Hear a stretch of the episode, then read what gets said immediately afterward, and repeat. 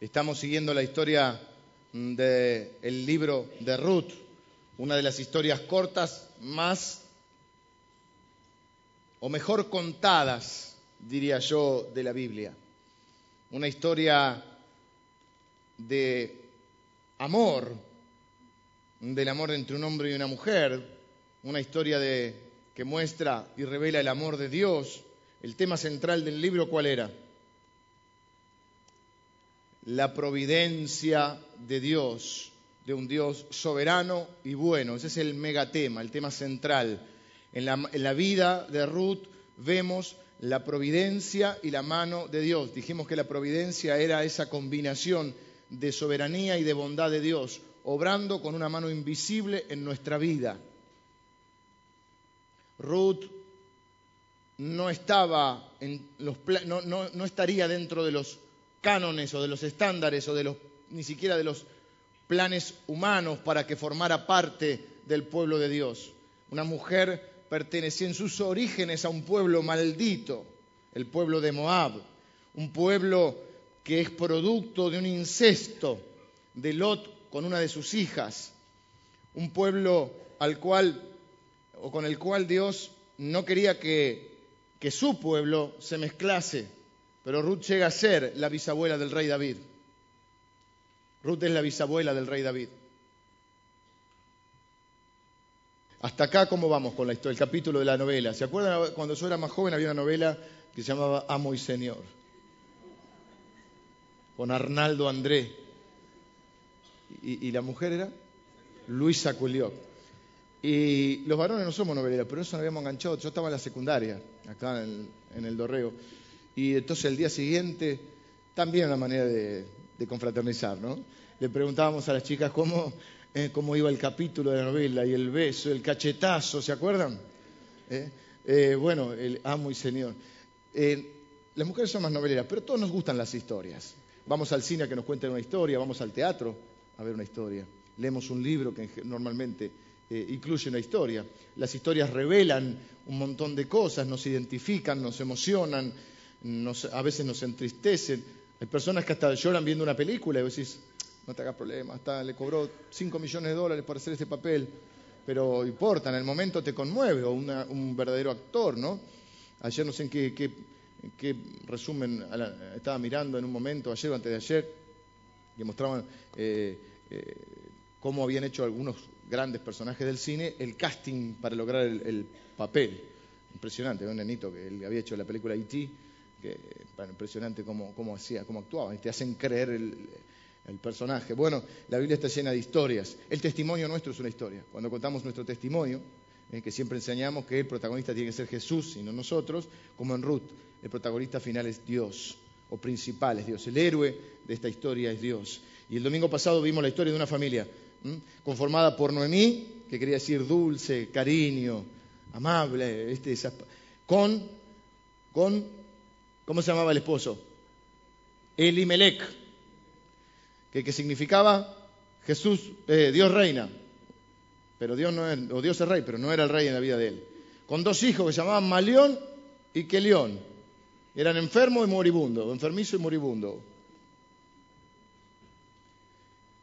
Las decisiones de los padres definen la vida de nuestros hijos. Elimelech tomó una mala decisión. ¿Recuerdan? Había hambre en Jerusalén, en Belén, perdón. ¿Qué significaba Belén? Casa del pan. La ironía de Dios es que no había comida. Es un libro que tiene varias ironías sutiles. La otra era esta, que Elimelech significa eh, eh, Dios es rey, Dios gobierna, y en la vida de Elimelech no gobernaba. ¿Quién gobernaba? El Dios del dinero. Entonces, ¿qué hizo Elimelech? Tomó una mala decisión. ¿Por qué? Porque consideró solamente el aspecto económico. Dijo, en Moab hay buenas posibilidades de trabajo, hay un mejor empleo, me van a pagar más, me voy a Moab. No consideró a sus hijos, no consideró que una decisión que él tome de mover a su familia de lugar significa o implica o tiene implicancias en la vida de la esposa y de los hijos. Dejó a su esposa sin iglesia, sin hermanas cristianas, sin amigas cristianas. Dejó a sus hijos sin la posibilidad de formar un hogar cristiano. Fueron a Moab. ¿Con qué se casaron? Con moabitas. Tus decisiones van a definir un montón de aspectos de la vida de tus hijos. Dónde vivas, a qué colegio los mandes, a qué iglesia vayas, va a definir en muchos aspectos, va a tener una influencia muy grande en la vida de tus hijos. ¿Con quién se casaron Malón y Keliot? Con moabitas. ¿Por qué? Porque no había cristianas en Moab. No lo consideró, solo pesó en la balanza lo económico. Los hombres que están acá tienen que tener esa conciencia de que cada decisión que tomamos estamos, estamos afectando no solo nuestra vida, sino la vida de nuestra esposa y de nuestros hijos. Se fue para no morir. ¿Y qué le pasó? Se murió. ¿Por qué? Porque la vida está en las manos de Dios. Pero ella, eh, bueno, y Maleón y Kelión se casaron con Orfa y Ruth. Moabita, buenas chicas. Buenas chicas, no eran malas chicas. Para no morir de hambre y para que no muera su familia de hambre, se mudó. Se murió Elimelech y se murieron los dos varones, Malón y Kelión. Quedaron tres mujeres solas. Diez años vivieron casados Malón y, y, Kelión. Construyeron una relación porque Noemí fue sabia. Y en vez de decir no voy a perder un hijo, hay mujeres, mujeres cuando se casa el hijo, dicen, ay, pierdo un hijo. No, podés ganar una hija. Te la tenés que ganar. Con actitud, con amor, con misericordia. Lo mismo las viceversa hijos, madres, suegras. ¿Por qué no ver a tu suegra en vez de verla como la bruja indeseable, verla como una segunda mamá? Formaron una relación así, buenísima. Dijeron, vamos a seguir juntas. No me dijo en un punto, iban para Belén. Volvamos a Belén. Habían oído que en Belén eh, había había alimentos, había pasado la disciplina de Dios. Pero era una disciplina de Dios porque en el único lugar que no había. Bueno, dice que en la tierra había hambre, pero en Moab había, había, había comida. Vuelven las tres en el camino, Noemí se da cuenta. Tiene una conversación, el libro está lleno de diálogos. ¿Por qué? Porque los protagonistas son mujeres, las mujeres hablan. Los hombres no hablan. Llegan a la casa, prenden la tele y, la mujer dice: Necesitamos hablar. Estamos mal. Y él dice: ¿Qué estamos mal? Pedí la pizza que empieza partido. Está todo bien. Por eso, muchachos, hoy vamos a hablar bastante eh, de cómo un hombre tiene que tratar a una mujer, si nos da el tiempo. Hay una canción que dice cuando un hombre ama a una mujer.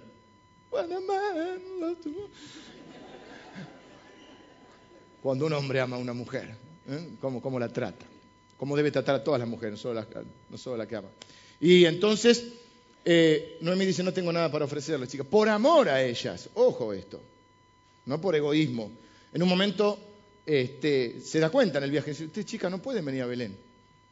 Vuelvan a su familia, rehagan su vida, la vida no terminó en el funeral. Han pasado momentos durísimos unidas, tres funerales.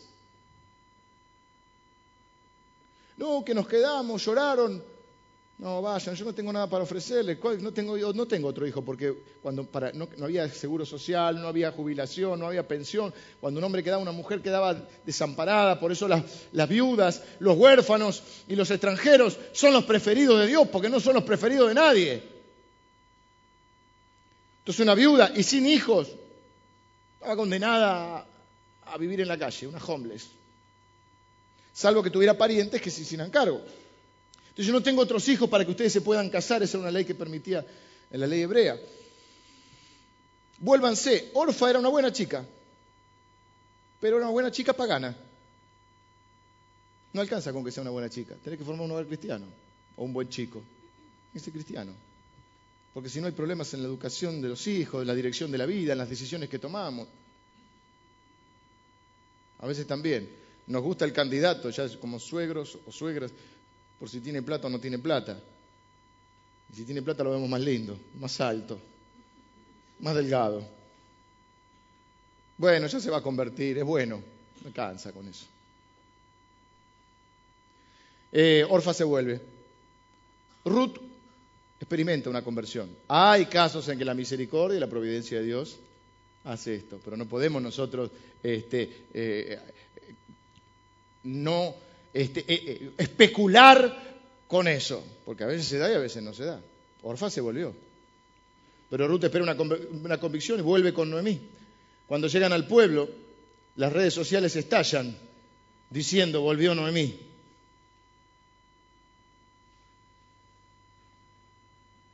Era el trending topic, ¿cómo es? Topic. Noemí dice, no me llame más dulce,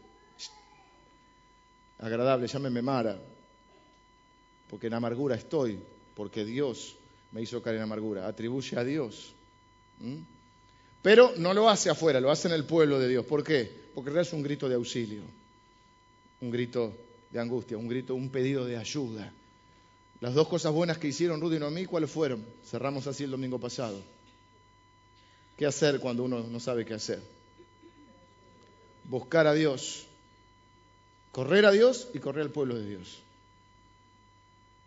Soñamos, oramos y trabajamos para un pueblo de Dios que nos juzgue, un pueblo de Dios que ame, un pueblo de Dios que comprenda, un pueblo de Dios que restaure, un pueblo de Dios que abra los brazos y ayude al que está sufriendo. Y que alguien pueda venir y aún plantear sus dudas y decir, Dios, es mi Dios está contra mí. La mano de Dios ha sido sobre mí, dijo. No lo planteó en Moab, lo planteó en Belén. Y decimos, vos definís dónde vas a vivir, si vas a vivir en Moab o en Belén. Pero hoy llega la historia de amor, porque hoy entra en acción el galán de esta historia. Se llama vos. No es que vos sos el galán. Este es vos con B larga y Z. El otro es B corta y ese, vos. Y vamos a leer rápido estos versículos. Tenía Noemí un pariente de su marido, hombre rico de la familia de Elimelech, el cual se llamaba vos. Atento porque además era rico. Entonces ya es más alto, más lindo, más delgado y más joven. Ruth, y Ruth la Moabita dijo a Noemí, te ruego que me dejes ir al campo y recoger espigas en pos de aquel a cuyos ojos hallaré gracia. Y ella le respondió, ve, hija mía. Ya no sabía dónde iba, ¿eh? no es que sabía de vos. Ella va, en fe declara esto, en fe declara Dios, no me trajo de Moab acá para que yo me muera de hambre. Dios me va, me va a presentar personas que, me, las cuales voy a hallar gracia, voy a salir adelante, voy a salir a buscarme el pan para mí y para mi suegra. Qué amor, ¿no? Fue pues, y llegando a ella, eh, Noemí le dijo, ve hija mía, fue pues, y llegando espigó en el campo en pos de los segadores, y aconteció que aquella parte del campo era de vos, el cual era de la familia de Elimelech. y he aquí que vos vino a Belén y dijo a los segadores, Jehová sea con vosotros. Y ellos respondieron, Jehová te bendiga. Y vos dijo a su criado, el mayordomo de los segadores, ¿de quién es esta joven? El administrador le, preguntó. Y el criado mayordomo de los segadores respondió y dijo, es la joven moabita que volvió con Noemí de los campos de Moab. Todo el mundo sabía en el pueblo, pueblo chico, infierno grande, dice el dicho, ¿no? Todo el mundo sabía qué pasaba. Y ella me dijo, te ruego que me dejes recoger y juntar tras los segadores entre las gavillas. Entró pues y está desde por la mañana hasta ahora, sin descansar ni aún por un momento. Entonces vos dijo a Ruth, oye, hija mía, no vayas a espigar otro campo, ni pases de aquí, y aquí estarás junto a mis criadas. Mira bien el campo que siguen y síguelas, porque yo he mandado a los criados que no te molesten, y cuando tengas sed, ve a las vasijas y bebe del agua que sacan los criados. Ella entonces, bajando su rostro, se inclinó a tierra y le dijo, ¿por qué he hallado gracia en tus ojos para que me reconozcas siendo yo extranjera? Y respondió vos, le dijo, he sabido todo lo que has hecho con tu suegra después de la muerte de tu marido y que dejando a tu padre y a tu madre y a la tierra donde naciste has venido a un pueblo que no conociste antes. Jehová recompense, ora por ella, mira. Jehová recompense tu obra y tu remuneración sea cumplida de parte de Jehová Dios de Israel, bajo cuyas alas has venido a refugiarte. Y ella dijo, Señor mío, halle yo gracia delante de tus ojos, porque me has consolado y porque has hablado al corazón de tu sierva, aunque no soy ni como una de tus criadas, aunque no me debes nada. Qué historia tan, tan de amor, tan profunda. Y acá empieza nomás. Este es el primer encuentro. Muchos de ustedes dicen, ¿te acordás el día que nos conocimos? Y ella dice, vos, vos tenías puesto esto, esto, y él dice, ¿qué día era? ¿Qué año? ¿Qué momento? El primer momento, la primera impresión. Después, el, domingo que viene, tenemos la primera cita. Y después, no traigan a los menores. Vamos con esta historia. ¿Quién era vos? Vos era un hombre de verdad. Vos era un hombre... Hay varias descripciones, de acuerdo a la, versión de la Biblia que, que tomemos, la enriquece, ¿no? Era un hombre digno de imitación, un hombre digno de confianza, un hombre digno de respeto. Hasta ahora teníamos a Elimelech, a Malión y a Kelión. Entre los tres no hacemos uno. Pero ahora tenemos a un hombre fuerte, dice la Biblia. Su nombre quiere decir fuerza, fuerte, un hombre de hombre, un hombre que se viste como hombre, se peina como hombre, habla como hombre y actúa como hombre y piensa como hombre. Bravo, dicen algunas. Tenía, dinero, era exitoso, un poquito más viejo que ella. Para la mujer a veces le gusta un poquito más grande, sobre todo si tiene plata. Y tenía una condición fantástica, que lo hacía más, más allá del dinero, ¿eh? no piensen en el dinero, que lo hacía más atractivo todavía. Era soltero, dice Dorita, que es vieja casamentera. Dorita vieja casamentera. Tengo una agencia de solos y solas, Dorita.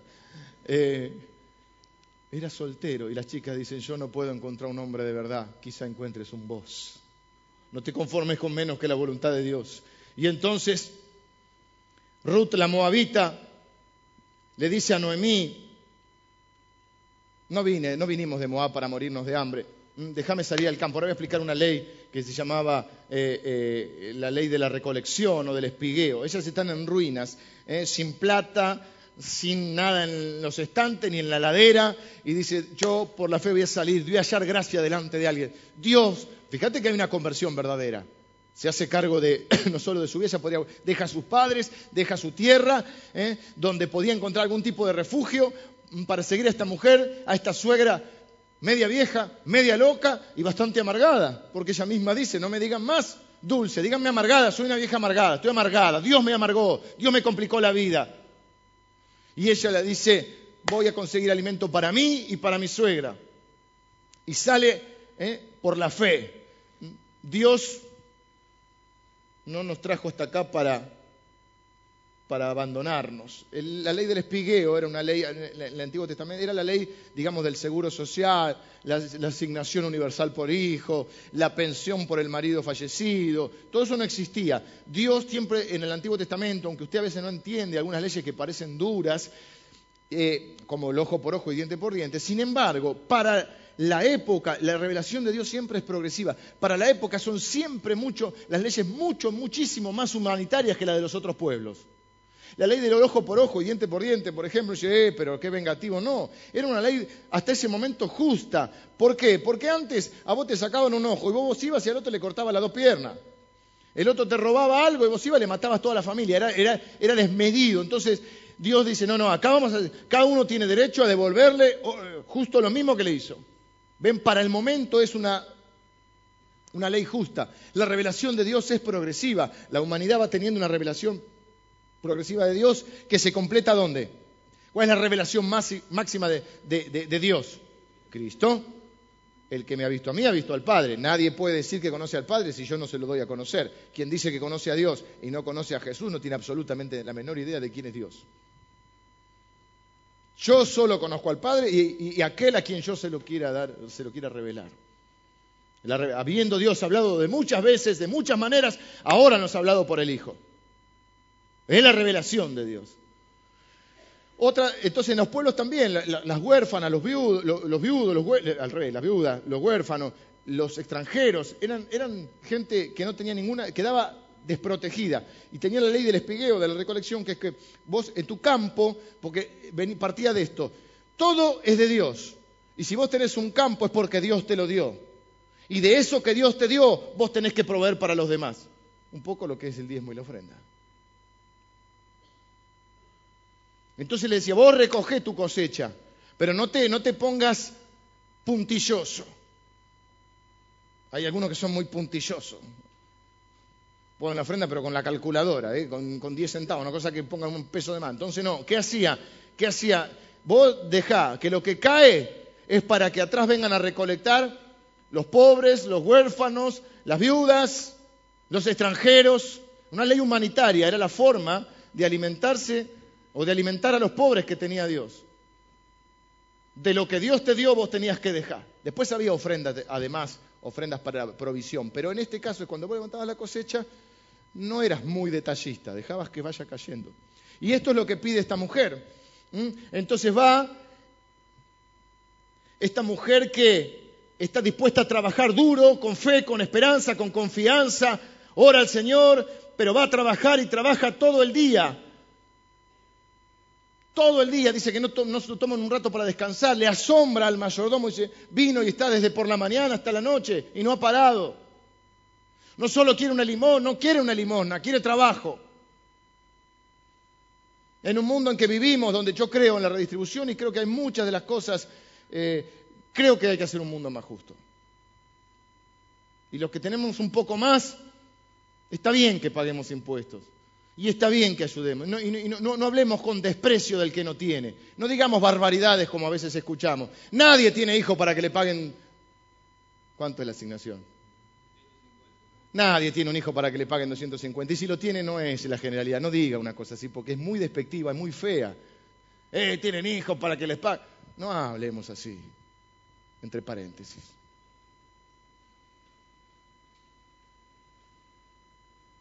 Palabras que tenemos que sacar de nuestra. No hablemos de alguien, eh, es un grasa. ¿quién soy? El conde de Montecristo.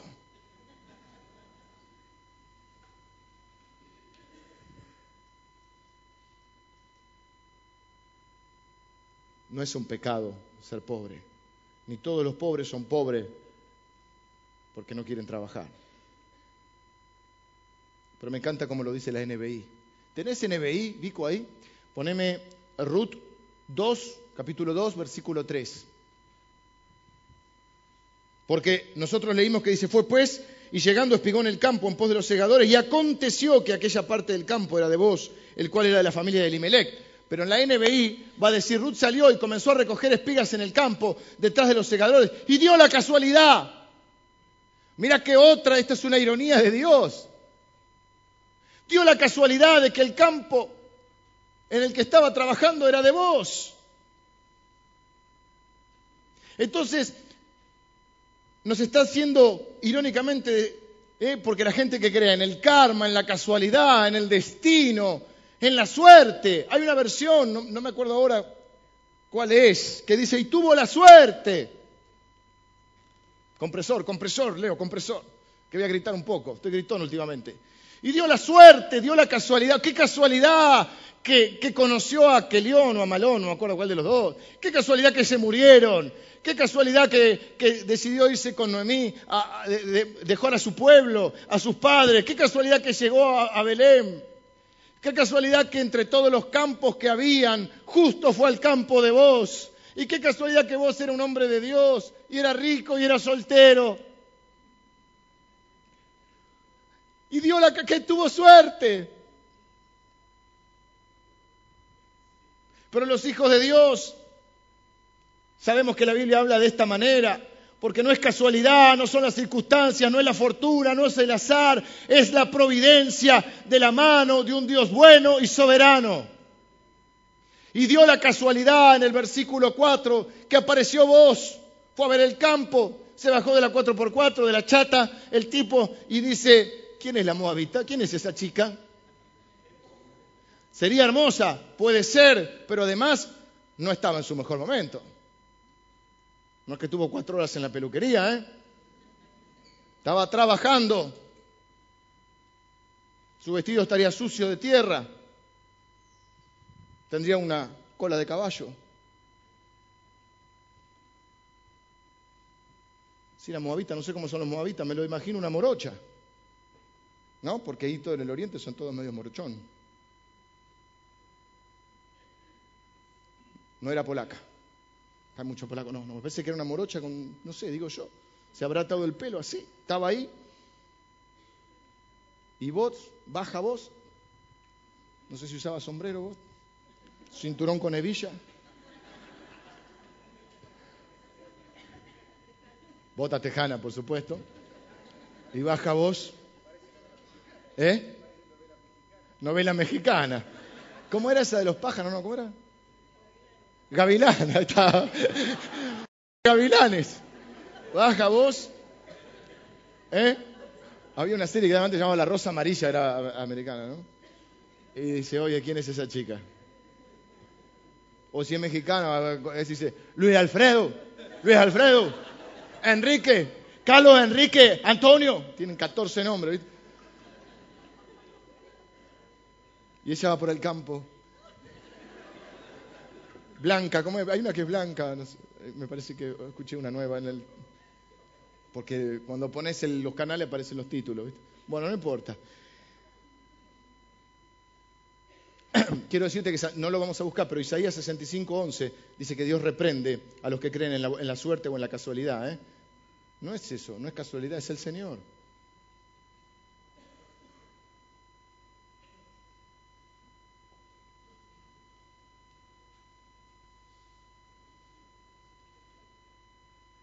Me gusta como un par de cosas para los solteros, quiero decir.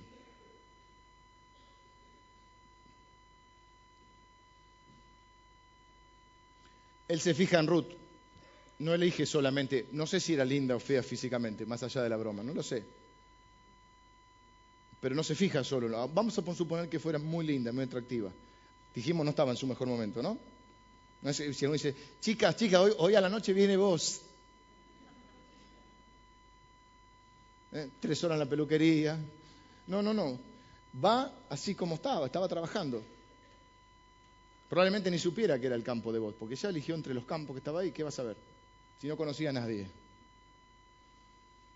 No es solo que fijarse en lo físico, hay que fijarse en el carácter que tiene esa mujer o ese hombre. Hay que fijarse bien cómo es la persona. En este caso era trabajadora, era honesta, era respetuosa estaba tratando de ganarse la vida, no estaba tratando, no era una botinera que estaba tratando de salvarse.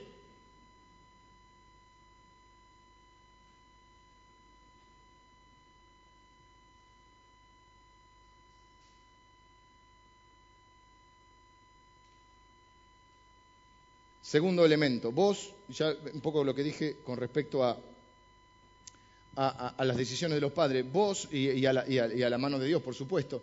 ¿Dónde, dónde, dónde la conoce vos? Y Ruth, ¿dónde se conocen? Porque Dios, los pone, claro, en el campo, porque Dios los pone. Dios los, de alguna manera los pone enfrente. Es decir, ¿dónde uno tiene que, prestar atención? Con la gente que Dios te pone enfrente. Hay hombres que están buscando a la mujer perfecta. Quiero decirte, sí existe, no te está buscando a vos. No a vos, a vos. ¿Dónde tenés que fijarte? En la iglesia. Antes se hacían para, ampliar el espectro, se hacían este, invitados a otra iglesia, eh, quintos sábados. ¿eh? Está por ahí Fabián que organizaba los quintos sábados de todas las iglesias. Y uno estaba, gloria a Dios, y estaba mirando. ¿eh? Había una iglesia, no vamos a decir el nombre, había una iglesia de la zona que eran todos varones. Nunca la invitamos. Algunos saben cuál es. Todos varones eran. Una vez solamente para, para Fuimos, pero también invitamos otra clase más, ¿viste? Vaya más iglesia. ¿O no? ¿O no se conocían así? Eh, acá hay diferentes tribus, pueblos y razas, pero todos eh, vienen de los bautistas, los pentecostales, los polacos, los latinos, pero acá todo el mundo sabe de lo que hablamos. Nadie se pierde un congreso o un campamento. ¿Quién está en tu iglesia? ¿Quién es Bueno, y acá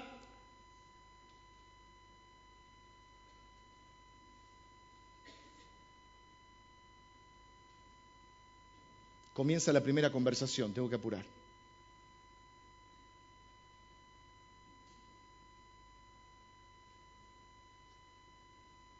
¿Qué era vos primero? Un hombre honesto, era un hombre creyente y era un hombre que trabajaba. O sea que antes de hablarle a una mujer uno tendría que poder ser creyente, honesto y trabajar. Y en esta iglesia las chicas tendrían que preguntarle, porque algunos no preguntan este pequeño detalle, ¿trabajás? Y yo, mi experiencia, no, no, no es que quiera, eh, pero sí quiero insistir con esto, no, no quiero generalizar, pero una de las cosas que vemos es, lo tengo que decir, Después le damos un poco a las mujeres, pero ahora tengo que dar un poco a los hombres. Que los hombres están demorando su madurez. Son eternos niños. Entonces las mujeres están criando un hijo más. A algunas les gusta criar un hijo más, hasta que no les gusta más. Pero les gusta criar un hijo más. Entonces, ¿qué pasa? Hay una edad en la cual los hombres tienen que asumir que son hombres y que si van a querer formar una familia tienen que estudiar, trabajar y esforzarse. Y entonces después vemos un montón de casos, hasta, hasta no solo, no, no estoy hablando solo de la iglesia, esta semana estuve con mis papás por un tratamiento que, mi papá sigue y, bueno, este, toda una situación con, algunas personas que, lo asisten y una, una, situación familiar, donde, bueno, una de las personas que lo asiste deja al esposo y por ah, porque no trabajaba.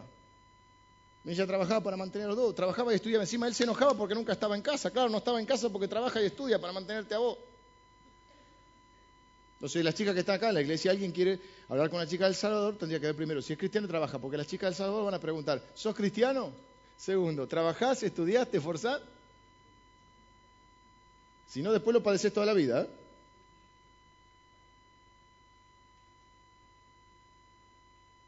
Entonces después pueden empezar a conversar. Amistad con propósito, todo eso que les gusta. Versículo 8 le dice, ¿qué invento eso? No sé quién lo inventó versículo 8 le dice, fíjate que él, no hay indicio de que él supiera de que va a pasar nada, pero él sabe tratar a una mujer. Y entonces él le dice, acaba, quédate en este campo, eh, juntate con las, con, las, con las siervas mías, con las empleadas mías. Le está proporcionando, protección, le está proporcionando provisión, le está proporcionando un grupo de amigas y de personas que la contengan. Mira, si vos cegás con ellas, eh, vas a cosechar más, vas a ganar más dinero, porque ellas saben cómo hacer el trabajo acá. Entonces estás delante de un hombre que, lo hace, ¿qué lo hace un hombre? Un hombre, un hombre que protege, un hombre que provee, un hombre que cuida de la mujer. Llámalo a los muchachos, le dice, ¡eh! ¿La vieron a, a Ruth la Moabita? Sí, qué linda, patrón. Bueno, ninguno la toca, porque el campo es muy grande y alguno de ustedes puede desaparecer. Y quizá nadie la va a encontrar. Entonces vos dijo a Ruth, oye hija mía, no vayas a espigar otro campo ni pases de aquí, acá vas a estar bien junto a mis criadas, mira bien el campo que siguen y, seguilas, ¿eh? así vas a cosechar más. Yo he mandado a los criados que no te molesten y que cuando tengas sed puedas tomar agua que sacan los criados. O sea, le dijo que nadie la moleste. La Biblia dice, eh, el apóstol Pablo dice cómo tenemos que tratar a las mujeres, sobre todo a las mujeres de la congregación. Tiene que tratarlas con honra, como si como hermanas en Cristo que son. Establece una política en contra del acoso sexual. Es protector, es proveedor, es un hombre fuerte. Una de las cosas que, ha invadido el tema del feminismo es que no quiere la caballerosidad. Yo no estoy por el machismo, pero sí por la hombría. No somos iguales. Valemos lo mismo para Dios. Sí, tenemos el mismo valor, pero no somos iguales. Menos mal. ¿Qué es lo que nos quiere mostrar ahora? Que todo es igual. No somos iguales. Tenemos cada hombres y mujeres, virtudes y defectos, características físicas, emocionales, funcionales, no sé cómo llamar, eh, eh, hormonales, mentales, diferentes. Sentimos diferente, actuamos diferente, no somos mejores, pero tenemos funciones y roles. Y el hombre tiene que ser, para eso Dios lo ha hecho fuerte, no para agredir a su mujer, para proteger a su mujer, para proteger a sus hijos, no para agredirlos. El hombre es protector, es defensor, es proveedor. No es un bobo. Y Bob, no, eh, Bob, vos no es ningún bobo.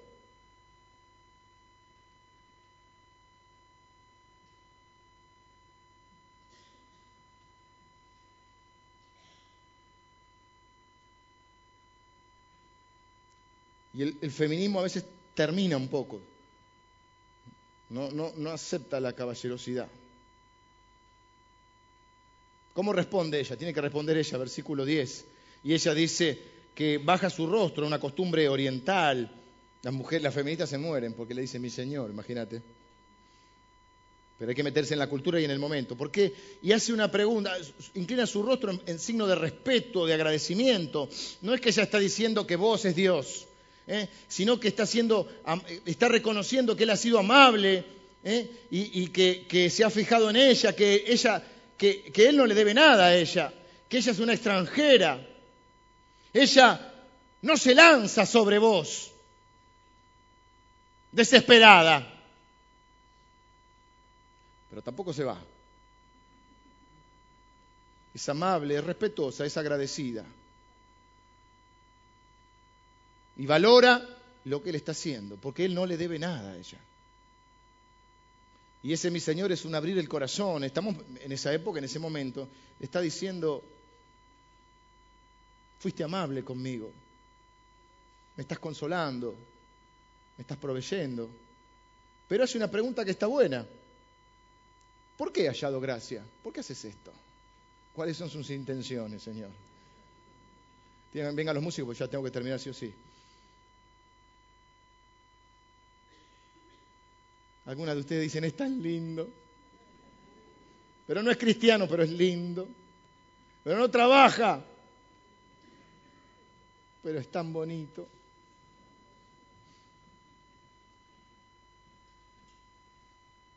Uno no va a preguntar así ahora qué intenciones tiene, pero sí tiene que fijarse qué intenciones tiene. ¿Qué quiere pasar? ¿Un buen momento? Como dice el relator, ¿un buen momento? ¿Mm? ¿O quiere armar algo serio? ¿Con qué intenciones se acerca? Las que son más grandes. ¿Quiere vivir con vos o quiere dormir con vos? Bueno, dormir es un eufemismo.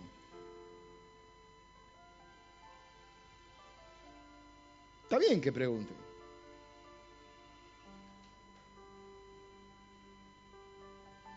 Claro, ella dice, ¿por qué he hallado gracia en tus ojos para que me reconozcas siendo yo extranjera? A ver, no es buena candidata. Si vos tuviera mamá y esas mamás complicadas, que se transforman en suegras insoportables, diría, mi nene, vos, tiene 40 años, vos, no importa, mi nene es perfecto. Pero esta chica no tiene buena familia. Como detesto a las suegras así. No es el caso de la mía, que es una suegra hermosa y buena. Mi suegro también. No, siempre me han recibido bien y, son, mi familia. Pero hay suegras insoportables que creen que tienen al príncipe azul. No se dan cuenta que es una rata, una rana, iba a ser una rata. Pero ella no es de buena familia, ¿eh?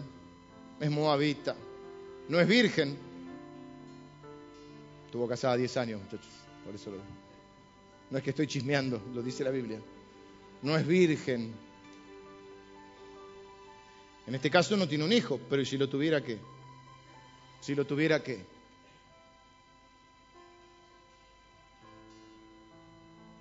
No me quiero enojar. Así que voy a seguir para adelante. ¿Mm? Ella sabía que no era quizá humanamente la candidata ideal, pero era la candidata de Dios. Vos tienes que responder. Mira que te preguntan, ¿por qué haces eso?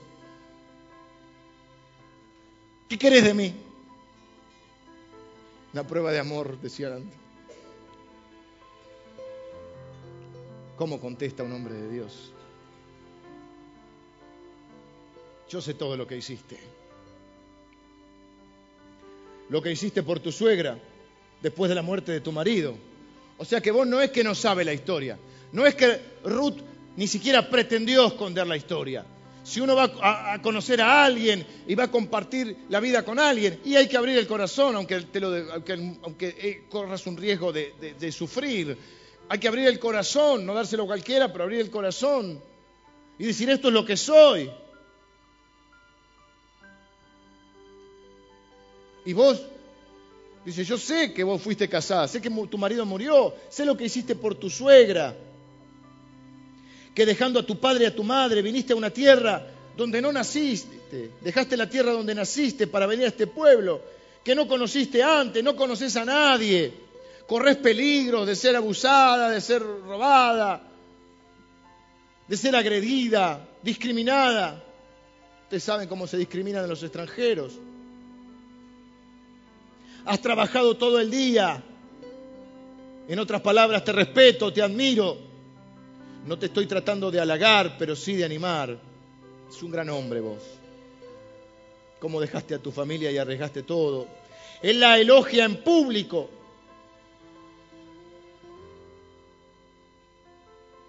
tuviste unos días muy duros, enterraste a tu suegro, a tu marido, a tu cuñado, estás sola con la vieja que no está del todo bien, trabajaste duro.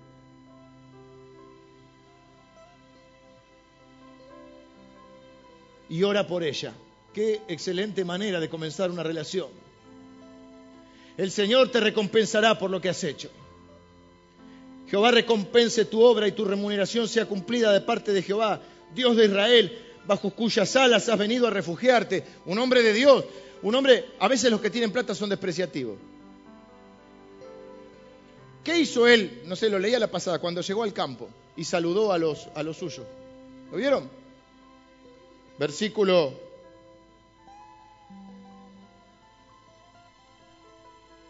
Cuatro. Bob, eh, vos, Bob, lo sé por digo Bob. Vino de Belén, es por el sombrero y las botas, Bob.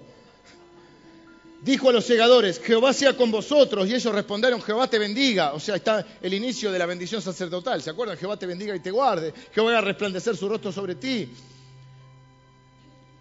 Un tipo que le encanta bendecir. Llega al trabajo y bendice a, los, a los empleados. Ayer estuvimos en un presbiterio y uno no, indagamos pero, eh, en ese punto, pero dentro de lo que contó uno de los candidatos, eran tres. El presbiterio es como una especie de, no examen, pero una entrevista, un conocimiento con, candidatos a pastores. La iglesia los recomienda, hay un pastor que preside el presbiterio que, que, reúne pastores eh, conocidos, amigos de la zona, bueno, no de la zona, nosotros vinimos, fuimos de acá, Rosario, y participamos para conocerlos, para apoyarlos. También para ver si están preparados bíblicamente y como personas, se mira la ética, la teología, bueno, un poco todo. Y uno dice, yo trabajo en una empresa donde todos son cristianos.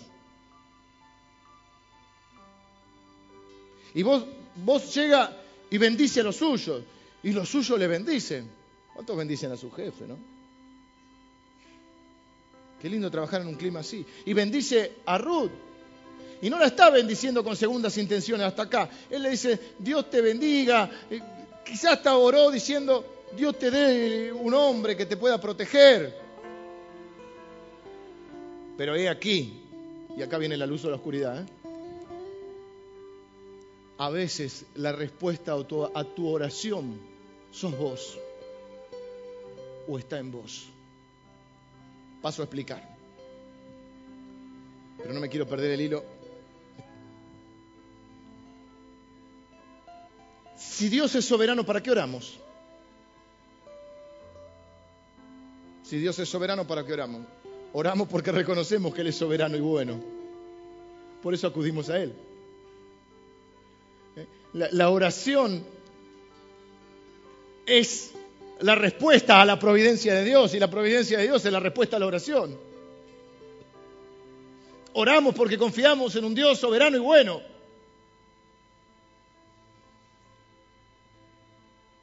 Y en el libro de Ruth, nadie ora por sí mismo, todos oran por los otros, eso es maravilloso. Dos características de las oraciones que hay ahí. Hay varios que oran. Todos los que oran no oran por sí, oran por el otro. Y todos reciben respuesta de Dios, la mayoría al final, porque así es en la vida, pasa el tiempo a veces. Y vos ora y no se da cuenta que Él es la respuesta a la oración. La otra cara de la providencia de Dios es la oración porque Dios es soberano y bueno, podemos pedirle, porque Él oirá y contestará la oración. ¿Y cómo contesta la oración? ¿A quién envió Dios para contestar la oración de, de Ruth? La oración de vos, para suplir la necesidad de Ruth. ¿A quién envió Dios? Al mismo vos. Jehová recompense tu obra. ¿Cómo lo recompensó? Con vos. Tu remuneración, ¿de dónde vino? De vos porque sé lo que has hecho con tu suegra después de la muerte de tu marido, que dejando a tu padre y a tu madre y a la tierra donde naciste has venido a un pueblo. Jehová recompense tu obra, tu remuneración sea cumplida de parte de Jehová. Bajo cuyas alas has venido a refugiarte. ¿Cuál es el refugio de Ruth? Es vos. La oración, por supuesto que activa nuestra fe y moviliza a Dios, pero la oración cambia el corazón del que está pidiendo. Mientras oramos para que Dios salga, haga algo, nos damos cuenta que Dios quiere hacer algo a, través de nosotros.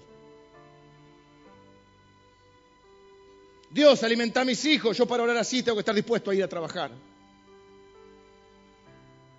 En palabras de mi abuela sería a Dios orando con el mazo dando.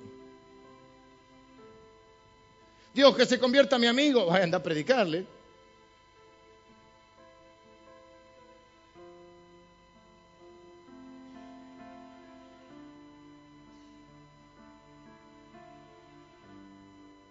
Dios, por favor, consuela a mi amigo que está sufriendo. Andá y dale un abrazo.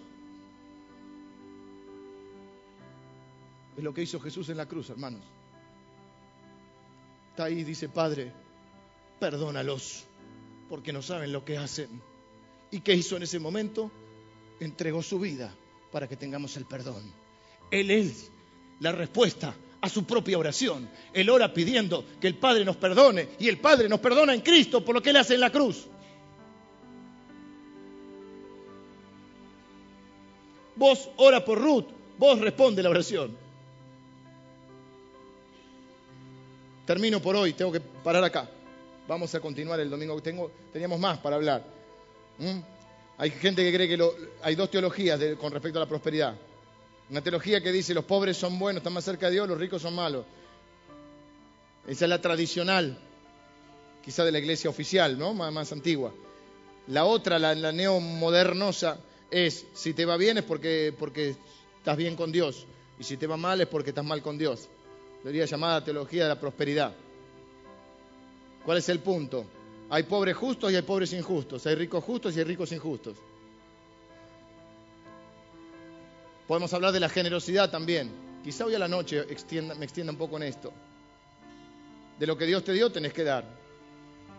Esa es parte de, de la respuesta a tus oraciones cuando oras por alguien de tu campo, tu campo es de Dios. Y parte de tu campo es para suplir las necesidades de los demás. Vos eras un dador alegre. Y Dios ama al dador alegre. Vos, bueno, pero, pero, termino acá, versículo 13. Ella dice la última palabra por hoy. Acá vamos a cerrar el diálogo por hoy. Pues la semana que viene, ya le digo, viene la primera cita. Pero sabe, eh, no, no, no, todavía no quiero adelantar nada. Las últimas palabras de ella son, Señor mío, hallé yo gracia delante de tus ojos, me has consolado, me has hablado al corazón, aunque no me debías nada. Lo traduje.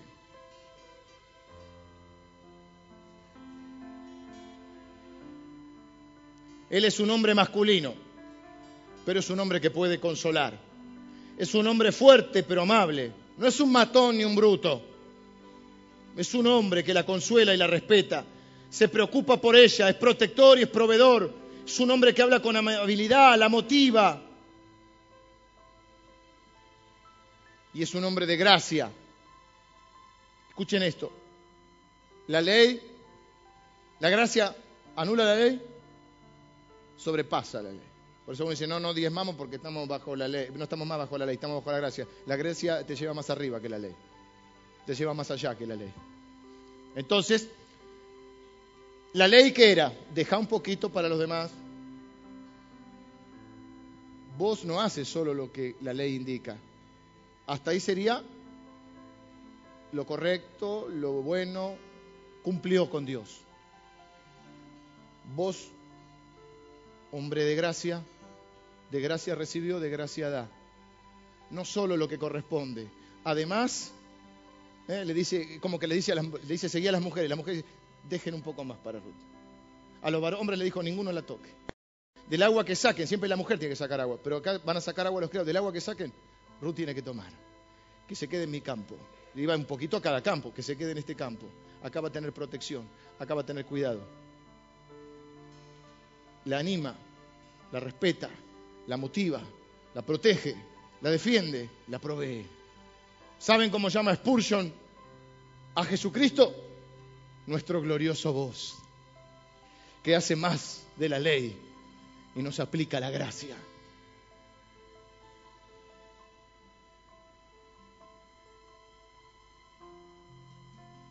El Evangelio es que usted y yo, vieron que yo les digo que siempre tiene que estar Jesús en nuestro mensaje y que toda la Biblia de que ayer le pregunté a los, a los, a los candidatos, así se les dice los candidatos, ¿De qué trata la Biblia? Porque uno de los puntos es la, la, escritura. ¿De qué trata la Biblia? La Biblia trata de Jesús y del amor de Jesús. De cuando Dios ama a una persona. Y acá se ve, hay, José es tipología de Jesús, Isaac es tipología de Jesús, vos es tipología, es nuestro glorioso vos, Jesucristo es nuestro glorioso vos. Nosotros somos Ruth. Dice la Biblia que éramos extranjeros y advenedizos. No éramos parte del pueblo de Dios. ¿Cuál era el pueblo de Dios original? El pueblo de Israel. Nosotros éramos enemigos de Dios, como los moabitas. Sin dinero, sin nada que ofrecer. Necesitados.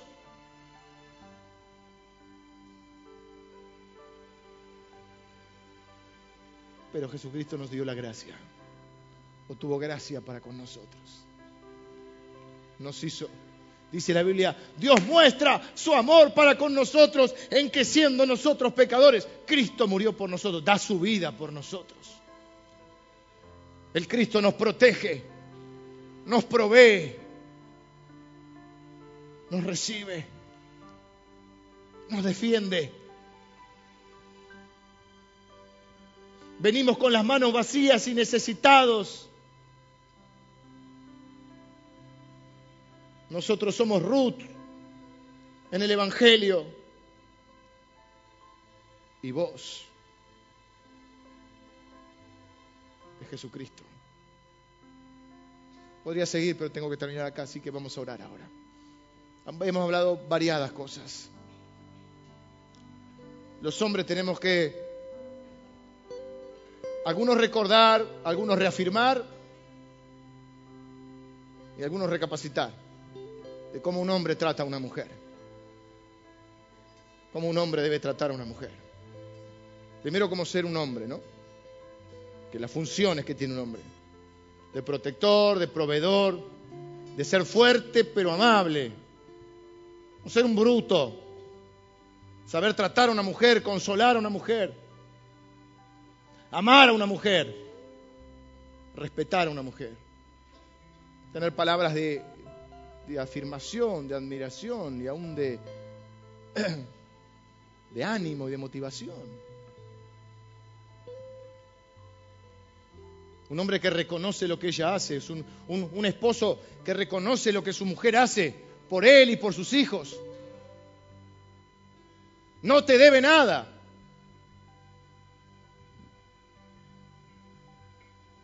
Una mujer que reconoce lo que un hombre hace el esfuerzo que hace ese hombre.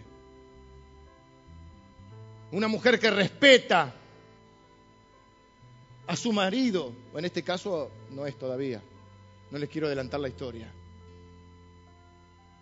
Una mujer que se hace respetar, no se tira encima de vos. Tampoco se va, se da una chance.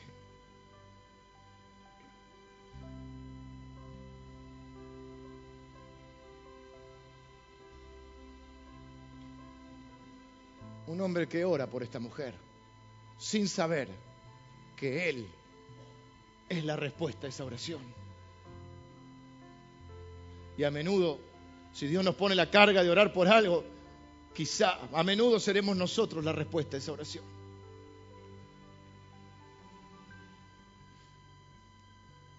Dos hombres honorables, dos personas honorables, un hombre y una mujer, dos personas honorables, que se respetan,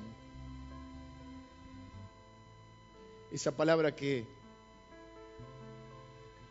quizá no está tan de moda ahora, pero hermanos, vieron que además del Día de la, Madre es el Día de la Familia. Mi hija escribió unas palabras muy lindas donde hablaba de, de que en nuestra casa hay respeto.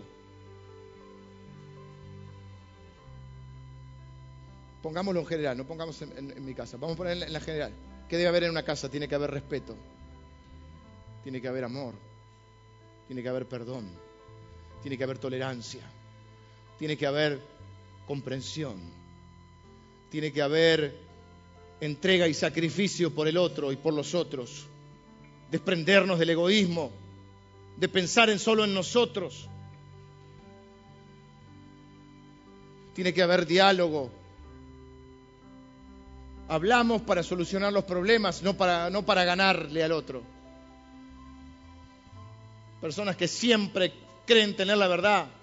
Si no la ganan, la empatan. No se puede construir una familia así. Terminamos siendo necios o necias. Una casa donde no se levanta la voz, donde se puede hablar, comprenderse. Tan difícil es, si somos cristianos, tan difícil es.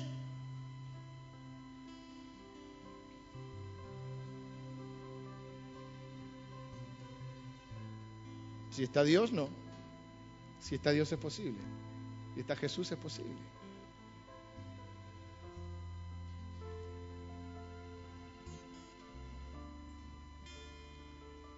Él es nuestro glorioso voz. Dice la Biblia, de gracia recibiste, de gracia da. ¿Qué tuviste con Dios? ¿Qué tuviste con Jesús? Gracia, recibiste gracia. Pues gracias para tu esposa, gracias para tu esposo, gracias para tus hijos, gracias para tus papás, gracias para tu hermano. Y lo mismo en la familia de la fe. Será tan difícil que podamos amarnos y comprendernos y respetarnos y escucharnos. Y si no estamos de acuerdo en algunas cosas, que el amor esté por encima de eso. Será tan difícil perdonar cuando alguien se equivoca. Será tan difícil.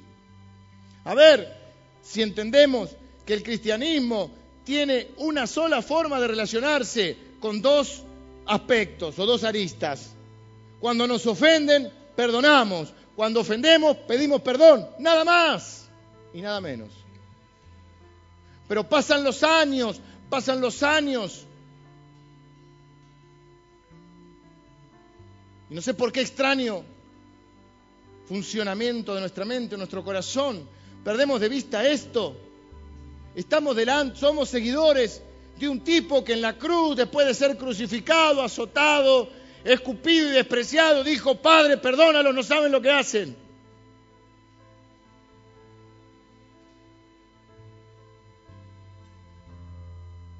Pero una cosita que nos hacen, no lo puedo perdonar. Cuando nos ofenden, perdonamos. Cuando ofendemos, pedimos perdón. Tengo que orar. Señor, te doy gracias por tu palabra. Gracias Jesús. En palabras de nuestro hermano predicador, tú eres nuestro glorioso voz. Nosotros somos como Ruth, Señor llegamos necesitados, hambrientos, sin nada que ofrecer. No nos debías nada, Señor. No nos debías nada. Y nos diste todo. Por tu gracia y tu misericordia. Nosotros respondemos como Ruth, diciendo, Señor, Eres mi Señor. He hallado gracia. No me lo merecía. Me has consolado, Señor. Me has amado. Me das protección y provisión. Eres mi Señor. Señor Jesús, gracias por tanto amor hacia nosotros.